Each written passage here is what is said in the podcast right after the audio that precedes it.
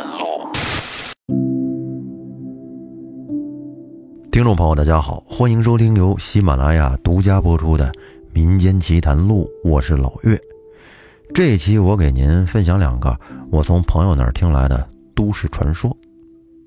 第一个故事发生在河北邯郸，时间是在二零一九年，主人公咱们就叫他小明吧。那一年，小明正上高中，平时他是在市里上学。十一月份的有一天。小明突然就接到了家里的电话，说他舅走了。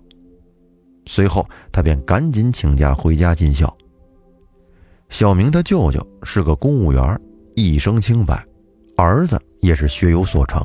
那一年，他正准备考研，全家人怕他分心，便没有告诉他父亲去世这个事儿。那这身边没有儿子肯定不行啊，所以呢，便找小明。代替他表哥尽孝。当这一切都准备就绪之后，小明便在灵堂开始尽忠尽孝。因为守孝那得是全天的，晚上也得在，所以那几天是小明一个人在灵堂待着。后来啊，这是家里的很多亲戚朋友劝说，说这个事儿啊，还必须得告诉他们家儿子，你这瞒着也不叫个事儿，没这么干的。结果舅妈在大家的劝说之下，还是把这个事儿告诉了小明他表哥。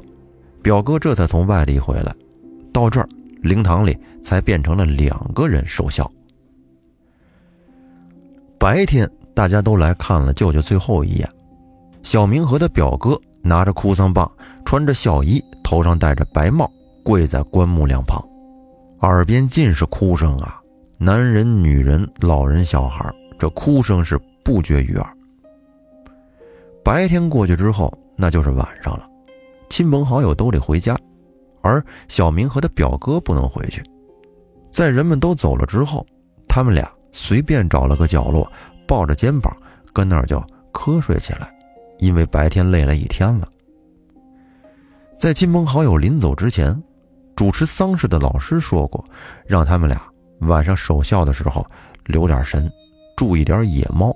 啊，都机灵点虽然没有说具体的原因，但是呢，他们因为也都是成年人了嘛，也都懂得什么意思。这是怕野猫惊到尸体，从而诈尸。当然了，可以说这是迷信，或者说这是民俗，但是他们俩还是记在了心里，留了个神。晚上八点多的时候，表哥因为太过伤心，便说：“我去大堂待会儿。”他们这个灵堂啊，是一个大堂加一个小堂，大哥去了大堂，而小明便自己留在了放棺木的小堂。晚上这是很安静的，整个灵堂在那一遍又一遍的播放着大悲咒，还有佛歌。安静空荡的房间，使得歌声是更加的空灵入耳，仿佛在整个屋内环绕。到了十二点左右，突然这外面传来了猫叫声。小明当时虽然正在眯睡，但是呢，并没有睡得那么踏实，还有一丝的意识。听到猫叫，赶忙坐了起来。他就看着玻璃外面跑进来一只纯黑色的野猫，看起来很瘦小，也很肮脏。这只猫的叫声很沙哑。与其他猫不同的是，它这个声音就好像是指甲摩擦干枯的老树一般。而且，它还坐在窗户外边，直勾勾地盯着小明，以及小明身后的棺木。小明当时就想把这猫给赶走，于是就从小堂走到大堂，准备开门出去，绕道去小堂玻璃那儿把它赶走。他来到大堂。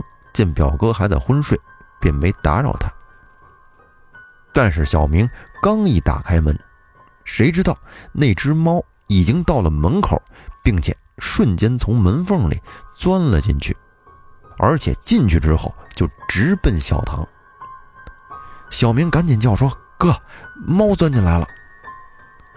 小明的表哥一激灵，赶紧醒来，和他一起跑进小堂。再瞧那猫，就停留在棺木处，并且转头冲着小明哥俩叫了一声，还是那种沙哑的声音，就跟用刀割腐木的树皮一般，拉着长音儿。随后，那只猫又冲着他们飞奔而来，又跑向门，钻了出去。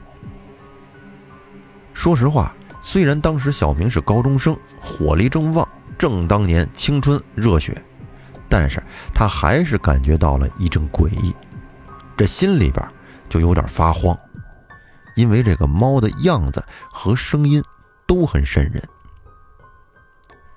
然后他们俩都赶紧去了小堂，一块守着，生怕再出点什么意外。可是随后，他们俩在屋里待着。突然就听到了，不知是哪儿传来了咚咚咚的声音，很有节奏的三声，仿佛有人是在棺木内用手指在敲棺材板随后，他俩都是一身冷汗，不约而同的跑出了小堂。但是他们俩又能跑去哪儿呢？还得跟着守孝啊！可随后，这棺材木里……又传来了呲啦呲啦的用指甲挠木头的声音。这时他们俩是再也坐不住了，赶紧把能打开的灯全都打开，一起微缩在大堂的墙角内。而且这灵堂很空，随便一点声音都能听得很清楚。他们俩当晚就微缩在一起，也没有互相说话，都沉默的盯着小堂的门。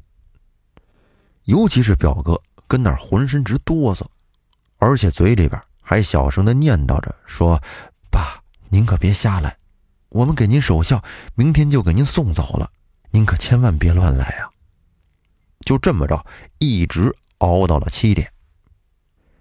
这一晚上没睡，再加上精神也紧张，他们俩是浑身疲惫，心脏也觉得很难受。随着葬礼的开始。亲朋好友陆陆续续的在七点钟赶来，还是同样的流程。而小明和表哥也因为昨天晚上的事儿，脸色不太好。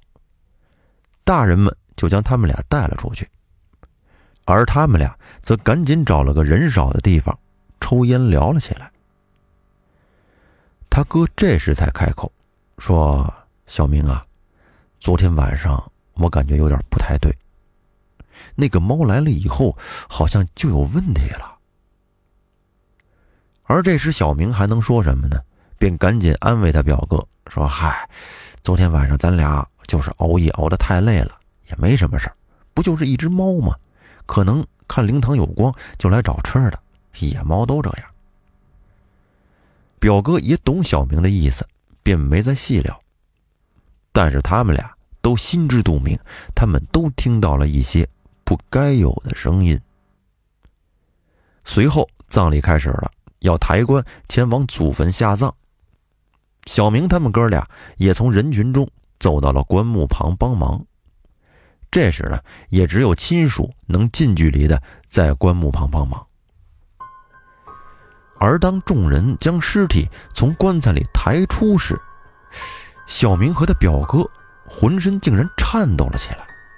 大脑就好像被电到一般，刺激着他们的情绪，因为他们俩同时看到了这棺木的壁内明显的多了几道抓痕。随后呢，葬礼则继续进行，而他们俩也随着进程而忙了起来，但是在他们的心里却久久不能平静，一直回想着昨天晚上发生的种种迹象。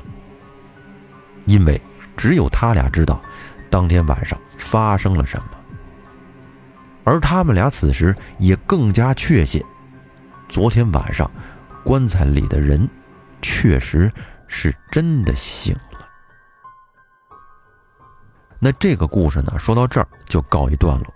关于这个尸体碰上野猫诈尸这个事儿啊，在以前的节目里呢，我也讲过一个故事，而这个也是这种情况。大家就是没遇到过，我也没遇到过，但是可以想象啊，不管是谁，要是晚上在守灵的时候，突然看到了这种情况，那真得吓死了，这太可怕了。那接下来我再给大家讲第二个故事。在一九八三年的时候，小李的姥姥当时二十五岁，还年轻。那时他住在内蒙图里河其中的一个小村子，他们村子背靠大山，飞禽走兽不缺。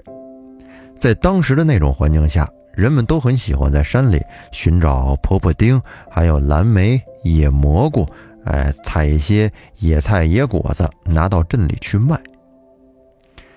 在前往小镇的必经之路上，有一条河，河水很急，在这河面上有一座小桥。而那河水虽然是无比清澈，但是却处处透露着危险。也正是这条河，拉开了这个故事的序幕。当时小李的姥姥带着蘑菇、婆婆丁，还有一些货品，准备去镇里贩卖。可是，当他走到河边的时候，就发现那座木桥塌了，坍塌在河流之中，过不去了。据他姥姥回忆，他原本是有机会离开那条河的，因为他知道那条河如果没有桥的话会很危险。但是，正当他姥姥准备转身离开时，在他耳边好像就听到不断的传来轻轻的呼喊声。那声音很轻，在说：“过去吧，可以走的。过去吧。”这声音非常轻，使得他姥姥的双腿开始不受控制的一步一步的向河水那儿走去。然后，他姥姥便走进了河流当中，紧接着他被河水冲了下去，往下流冲。河里翻起的水花不断的在他姥姥眼前溅射着。他姥姥本身会游泳，于是呢便奋力的往上游游去，而且加上手里的货物，也使得他姥姥漂浮了起来。本来以为这喘息的时间可以调整一下状态，可是接下来，他姥姥却看到了令人毛骨悚然的画面。他只看到。在前面有四五成群的孩子在水中嬉笑打闹的向他游了过来，只是这些孩子的身体颜色有点不太对，呈灰阴色，他们好像就是一具一具的在河里浸泡了许久的尸体一样，脸上露着瘆人的笑容，在向着小李的姥姥靠近。他姥姥这时的思绪。逐渐被恐惧所占据，在水里不动的浮着漂浮的货物，任由河水的冲刷，以及这些小孩们的靠近。而正当这些小孩的脸离他姥姥越来越近时，他姥姥却听到其中有一个人说：“不是他，不是这个姓姜的，是另一个。”随后，他姥姥也不知道为什么就被水冲到了岸边。于是他姥姥失魂落魄地跑到了镇上，被人送回了家。后来小李还问过他姥姥发生了什么事儿，他姥姥说，后来有一个姓姜的男人溺死在了那条河流中，并且是张着嘴，应该是看到了什么东西被吓到了。而据说这个人以前曾经杀过小孩儿。好，那今天呢，就给您分享这两个故事，感谢大家的收听，欢迎您订阅专辑并关注主播，咱们下期再见。